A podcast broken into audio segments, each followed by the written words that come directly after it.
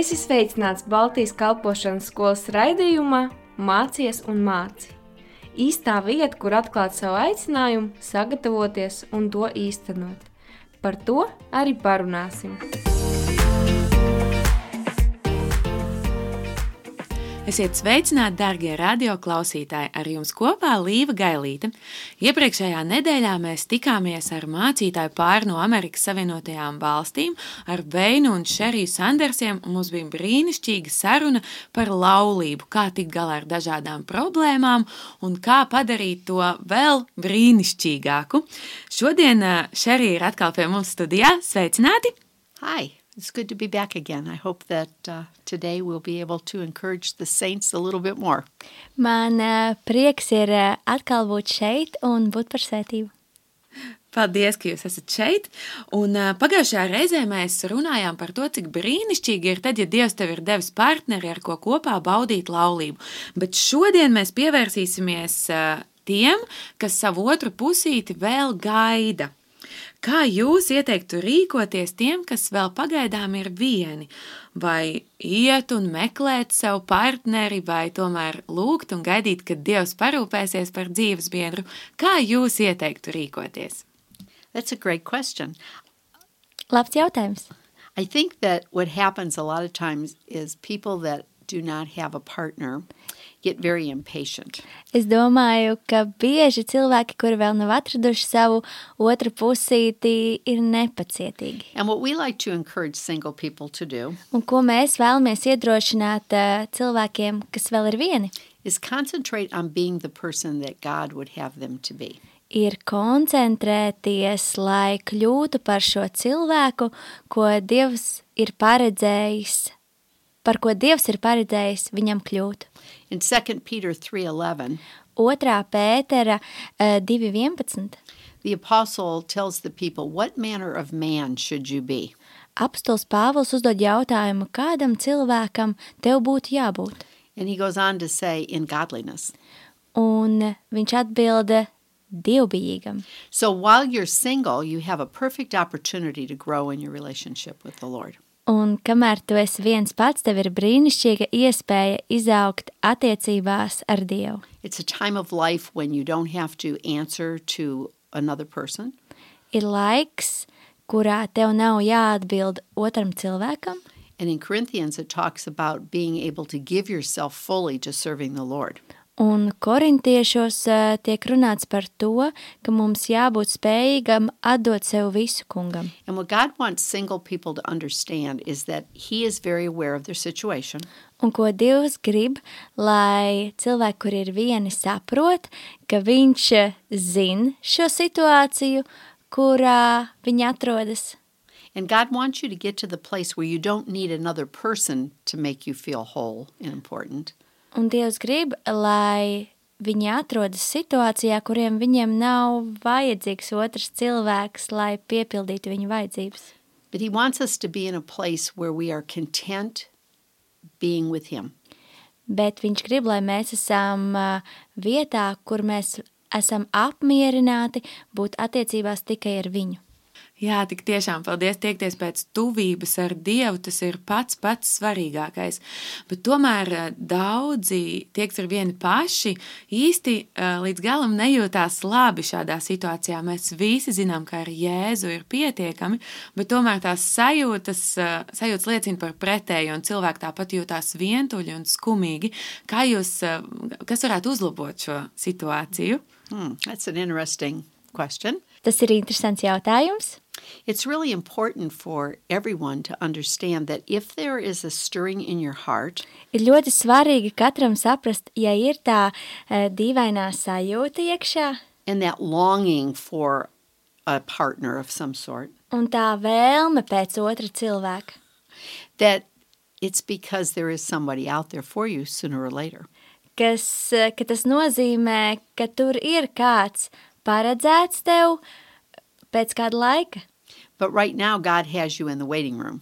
bet tagad Dievs tevi ir ielicis uzgaidāmajā telpā. So it's important to thank Him for this season of life that you're in. Un ir svarīgi pateikties Dievam par šo sezonu, ko Viņš ir paredzējis dzīvē. and you ask God to show you things in your life that you need to deal with to prepare you for the person that He's preparing for you. Un tu prasi Dievam parādīt šīs lietas, ko viņš vēlas tev iemācīt, lai sagatavotu tevi šim otram cilvēkam.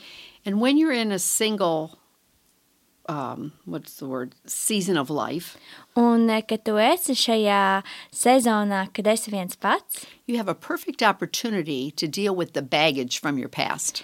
tev ir brīnišķīgs laiks, lai darbotos eh, saistībā ar, savu, ar savām pagātnes lietām un bagāžu. And everybody has baggage. Un visiem ir bagāža. Some of it's bad, some of it's good. Daļa no tā ir laba, daļa slikta. But while you're sitting in this season of life, Bet kamēr tu atrodies šajā sezonā, ask God to open your spiritual eyes to see what things He wants to deal with so that you're ready for the person that's coming your way. lūdzu, lai Dievs tev atver šīs garīgās acis, lai tu redzētu, eh, ko Dievs sagaida no tevis eh, priekš šī otra cilvēka. And the last thing you need to do Un pēdējā lieta, kas tev jādara, is not go looking for that person. ir nemēģināt pašam atrast šo Because cilvēku. what happens when we do that, we get into situations that we manipulate. Jo kas bieži vien notiek, kad mēs esam šādās situācijās, mēs cenšamies manipulēt ar lietām. And then we're willing to settle for less than what God has for us. Un tad mēs bieži esam gatavi samierināties ar mazāk nekā Dievs mums ir paredzējis. The scripture says, In everything give thanks, Raksti mums māca, visā esat pateicīgi, for this is the will of God concerning you. jo tā ir Dieva griba jums. So begin to make a list of thank yous to the Lord. Tāpēc izveidojiet pateicību sarakstu Dievam. Thank you that you have the opportunity to serve Him freely without worrying about family responsibilities. Pateicies dievs, Dievam par to, ka jums ir iespēja viņam kalpot bez s- ģimeniskām saistībām. Thank Him that He is working in your heart, Pateicieties, ka viņš strādā pie jūsu sirds. showing you things that need to be changed because it's not like Jesus. parādot lietas, kam, kurām ir jāmainās, jo tās nav kristum līdzīgas. I think you get the idea. Es domāju, jūs saprotat ideju.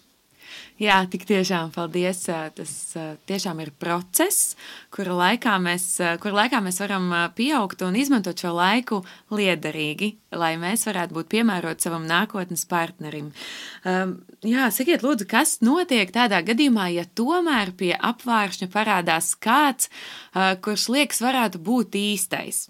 Well, when you see the person that you think might be the person, Kad eh, jūs ieraugat eh, cilvēku, kurš jūsuprāt varētu būt cilvēks Jū- priekš jums, you ask God to give you the grace to patiently wait for them to make the first move.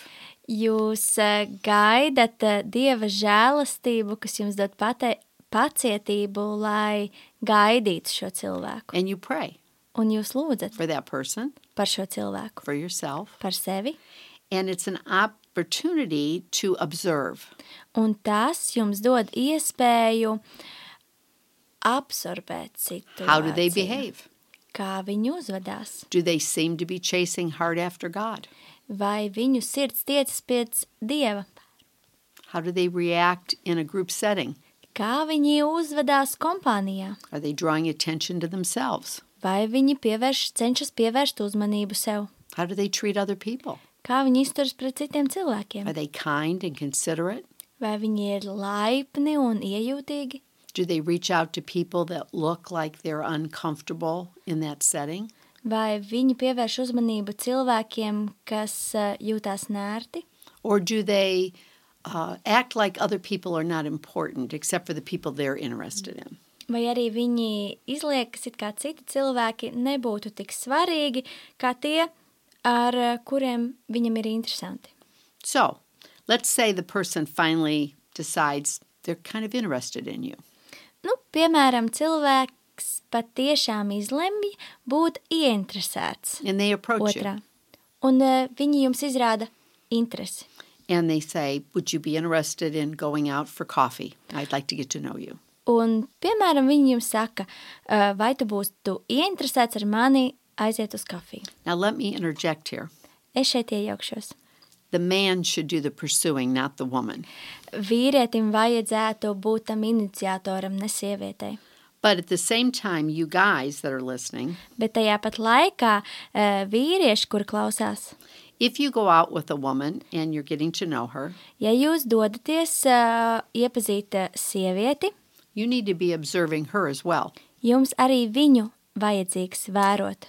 When you first start a relationship, it's very important to get to know each other beyond surface level. Kad jūs vispirms cenšaties kādu iepazīt, ir ļoti labi censties ievērot un runāt par lietām, kas ir varbūt ārpus ā, parastā. So it's important to develop a friendship first. Tāpēc ir svarīgi no sākuma nodibināt draudzību. And what do friends do? Un ko draugi dara? They find areas that they have common interests. Viņi atrod kopīgas intereses, They talk about all kinds of things. viņi runā par dažādām lietām. They ask questions about family, they ask questions about um, hobbies, Viņi uzdod jautājumus par ģimeni, par hobijiem, and they start doing things together that they find common interest in. un viņi vienkārši sāk darīt šīs lietas kopā, kurās abi ir ieinteresēti. So let's say this person um, says, You know, I'd really like to take this relationship to the next level. Un pieņemsim, eh, šis cilvēks saka, es tiešām gribētu, lai mūsu attiecības pāriet nākamajā līmenī. It would be important to say, Well, what is your expectation? Būtu svarīgi pacelt jautājumu, eh, kādas ir tavas eh, gaidas, It's important to talk about what each of you think or understand about the role of a husband or a wife. ir svarīgi pārunāt šīs lietas, ko katrs eh, domā eh, laulībā, kādas būtu lomas laulībā katram no Okay, so iesaistītiem. if you're on the same page at this point Un ja šajā situācijā jūs esat viensprātis and you start seeing more of each other, un jūs sākat biežāk satikties, before you get serious with each other, pirms jūs veidojat nopietnas attiecības, this is the time that you start really asking yourself questions as you observe the person. šis ir tas laiks, kad jūs sākat pats sev uzdot jautājumus, vērodams otru cilvēku. So let me give you some questions that we've learned help people to discern whether or not the relationship should be pursued any further. Ļaujiet, es padalīšos ar jautājumiem, kurus, manuprāt, vajadzētu sev uzdot pirms jūs iesaistāties nopietnākās And these attiecībās. questions are based on counseling situations we've had over the years from people that didn't ask these questions. Un eh, šie jautājumi ir balstīti uz um, attiecību konsultācijām, satiekoties ar pāriem, kuri neuzdeva šos jautājumus. So these questions are not in any particular order except for the first few. Šiem jautājumiem nav īpaši svarīga secība, izņemot pirmajiem. Okay, so the first question you would always need to ask is Is this person a committed Christ follower? Pirmais jautājums, ko noteikti vajadzētu uzdot, ir, vai šis cilvēks patiesi seko Jēzumam. There's a difference between being a Christ follower and just being a Christian. ir eh, atšķirības starp sekošanu Jēzum un būšanu kristietim. So you want somebody that's chasing hard after God, that they their life is I want to obey God. Jums ir svarīgi atrast cilvēku, kura mērķis ir sekot Kristum un paklausīt viņam. And if they're not a Christian, Un ja viņi nav or kristieši, even if they're not a strong Christ follower, un arī ja viņi nav uh, kārtīgi Kristus sekotāji, then you would be better not to pursue the relationship because you would be unequally yoked to them.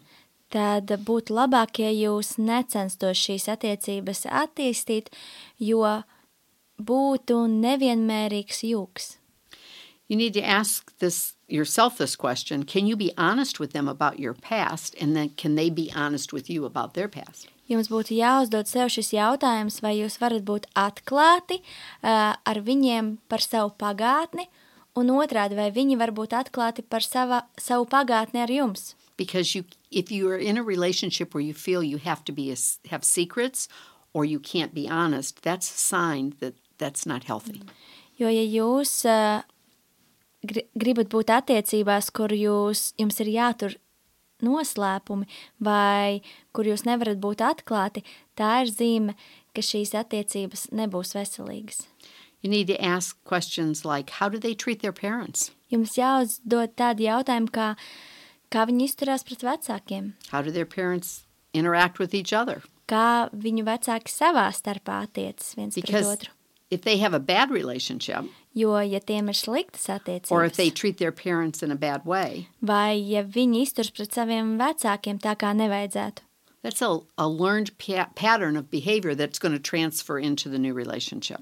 tas ir em, modelis, kuru viņi ir iemācījušies un iespējams turpinās arī savās attiecībās. It's very important to ask how do they handle their emotions? Ir ļoti svarīgi uzdot jautājumu, kā viņi tiek galā ar savām emocijām, When they don't get their own way, kad nenotiek pēc viņu prāta, do they explode and walk away in anger?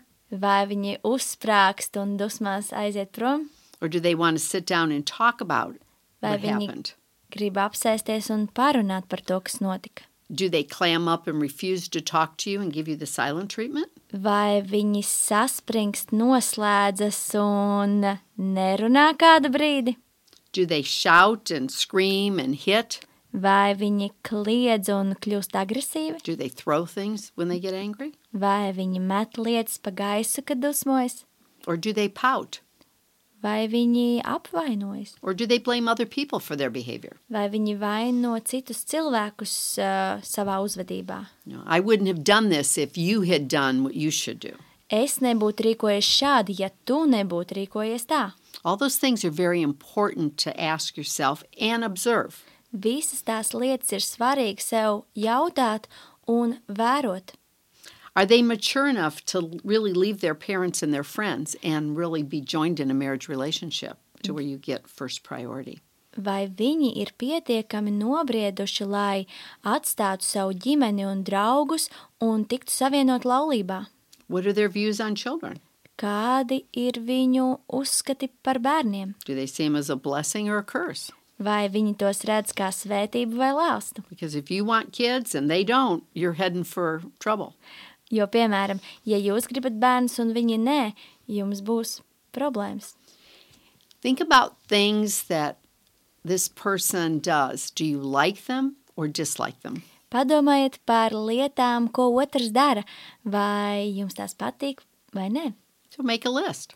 Izveidojiet sarakstu. What is it I really like about this person? Kas ir tas, kas man patiesi patīk šajā cilvēkā? What do they do that really annoys me? Ko viņi dara tādu, kas mani kaitina? And that takes a lot of honesty and courage. Tas prasa ļoti e, lielu drosmi un atklātību. and so you have to ask yourself if this never changes about this person, could I live with this forever?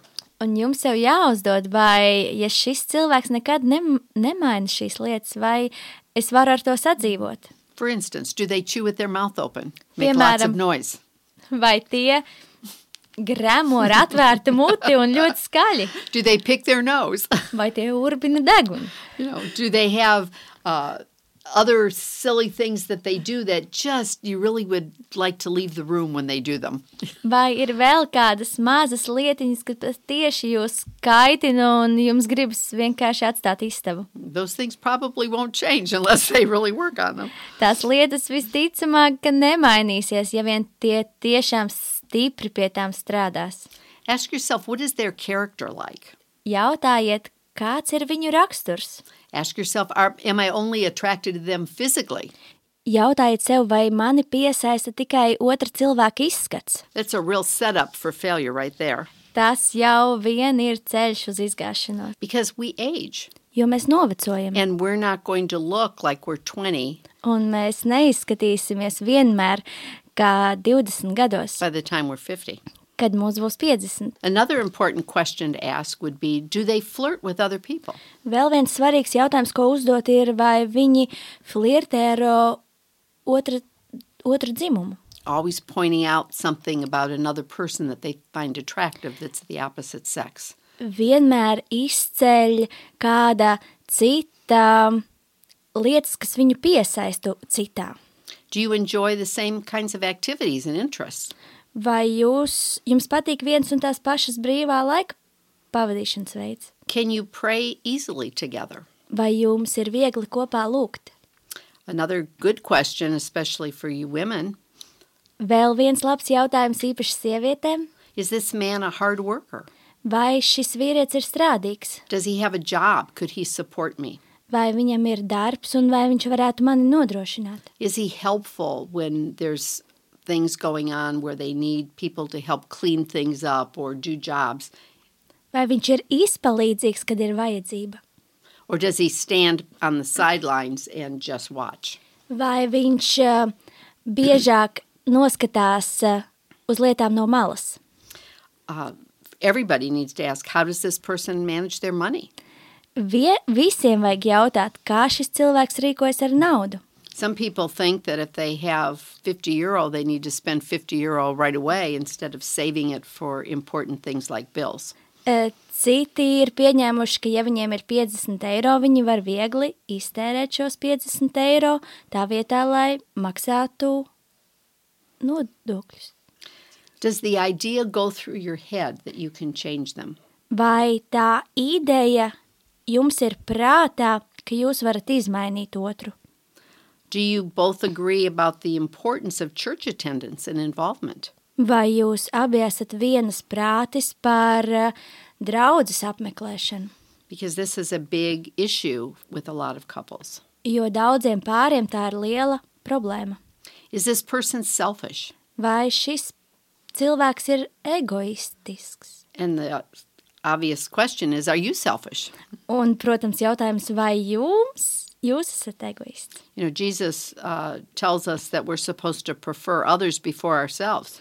Jēzus mums māca, ka mums ir cita vajadzības jāliek augstāk. And so, if all we're doing is trying to meet our own needs, we're going to be not meeting the needs of other people. Un, ja viss, ko mēs cenšamies, ir um, un domājam, ir kā apmierināt savas vajadzības, vai mēs būsim eh, labas otrās pusītes. See, relationships are all about sharing our lives and giving ourselves to other people.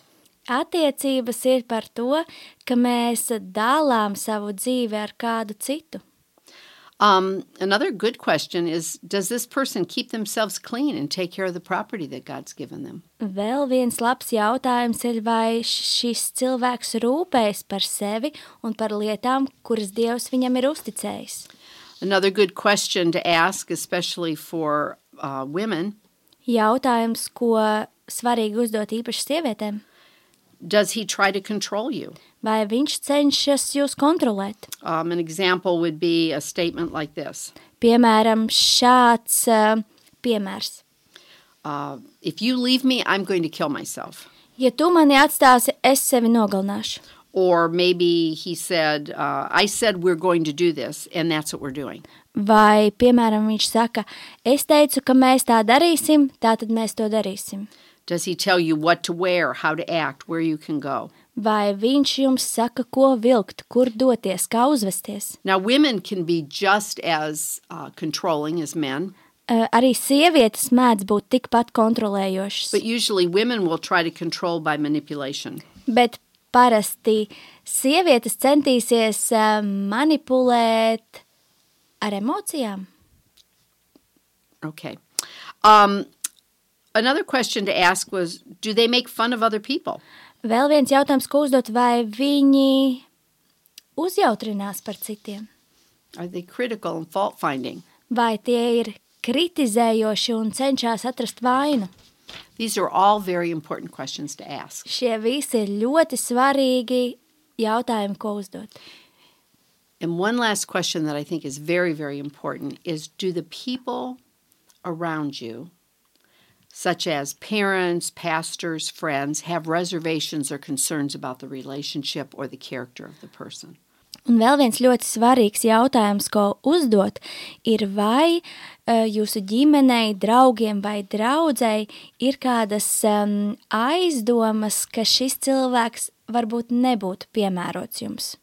And the reason that's important is because the scripture says that in the multitude of counselors, there's safety. Un iemesls, kāpēc tas ir tik svarīgs, ir rakstos ir teikts, ka ir vajadzīgs citu cilvēku, citu cilvēku piekrišana.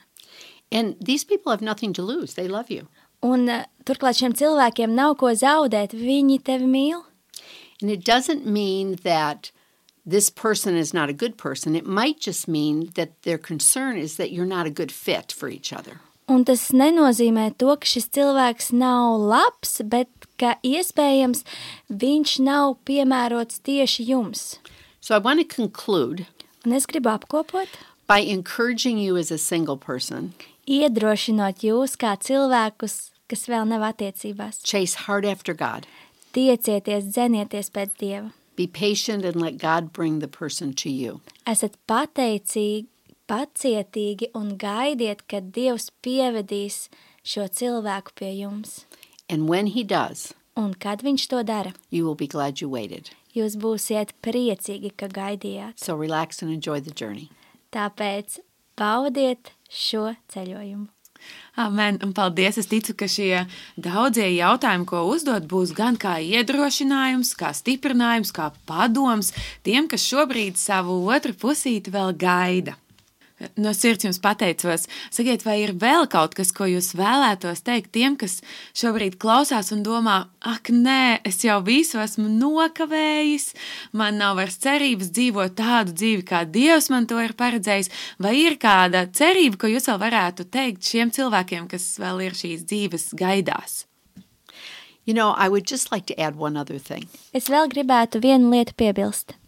Sometimes people that have a terrible past, Dažreiz eh, cilvēkiem, kuriem ir bijusi committed a lot of šausma, sin. šausmīga pagātne un kas ir pieļāvuši daudz grēkus, and they're so broken, un viņi ir tik salauzti, they start to think there's no hope. viņi sāk domāt, ka nav cerības. But I just want to encourage you Bet es vienkārši gribu jūs iedrošināt. God is the restorer, Dievs ir He atjaunotājs. heals, Viņš dziedina, He makes all things new. viņš dara visas lietas And jaunas. today is the first day of the rest of your life. Un šodien ir pirmā diena jūsu jaunajai And so dzīvei. you chase hard after God and you watch how He will restore your hearts and your lives. Un tāpēc tu dzenies di pakaļ dievam un skaties, kā viņš atjauno tavu dzīvi un sirdi. Best is yet to come.